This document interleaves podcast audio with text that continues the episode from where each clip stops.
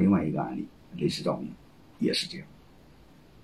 啊，雷士照明的老大叫吴长江，创始人叫吴长江。嗯，当初创业时候感觉一个鸟有点孤单，叫俩同学来，啊，然后讲江湖义气，股份基基本上是相对平分。按道理来说，股份分的已经很多了，但是问题是笨蛋不认为自己笨，他认为比你优秀。啊，凭什么光环在你身上？结果两个笨蛋一联合，就把吴长江给干了。但是后来的吴长江通过多种运作呢，他又他又他又他又联合了什么施耐德呀、妍妍呢，嗯，算是活了下来。啊，但是这个过程是非常凄惨，我就我就不讲了，因为你们通过公司的估值，你一定会知道。这个老大和老二、老三闹掰，六十个点的股份撤股，各位别说六十个点，你加三十个点的股份撤股，你账上有这么多现金吗？而且还有一个，就是中国人之间，他一旦产生矛盾，这辈子再有成为朋友的概率几乎是零。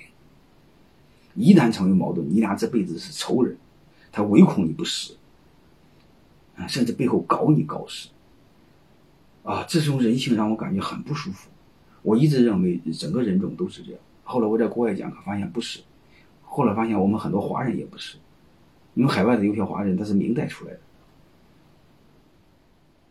所以有时候在想，是不是我们这片土地上这个种这两年变坏了，或者是一两百年变坏了，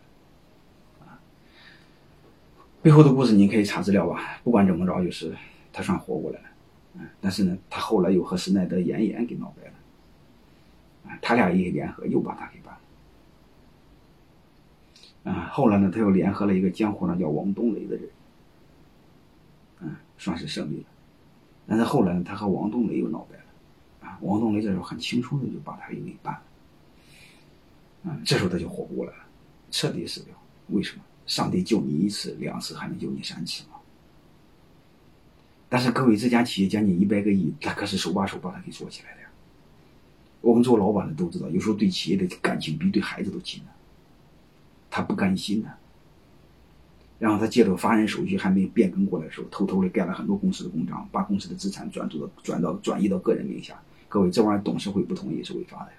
但是这时候董事会已经被王东雷控制了，然后王东雷一告，就判刑十四年。啊，这是一八年十二月二十二号的新闻。我看到的这个新闻呢，就很替他心痛，啊，然后我又专门为吴长江写了一篇悼词。这个悼词的题目就是：如果你的根错了，你怎么忙活都白搭。所以这时候你会发现他犯了一个极大的一个错误，啊，非常悲哀的一个错误。啊，我们看后来吴长江对他自己的事做了个反思，啊，但现在也进监狱里记录了，进去了啊。后来他自己做了个反思，但是代价太大了。他说，三角形的股权关系是非常危险的。十年前，我对创业者说：“如一个老板想绝对控制一家企业是不对的。”所以今天我要修正这个观点。在创业型的公司当中，三角形的关系是危险的，是企业治理结构中最不可取的。任何两边都可以大于第三边。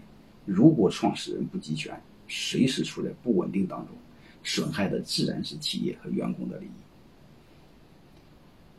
啊！但是刚才我说了，这是代价太大了。啊付出一辈子的心血才记住这句话，所以我给各位想说的一句话是什么？我们这辈子早晚都要交学费，你要么交在市场上，要么交在课堂上。但是我更建议你们把学费交在课堂上，因为课堂上学费还是便宜。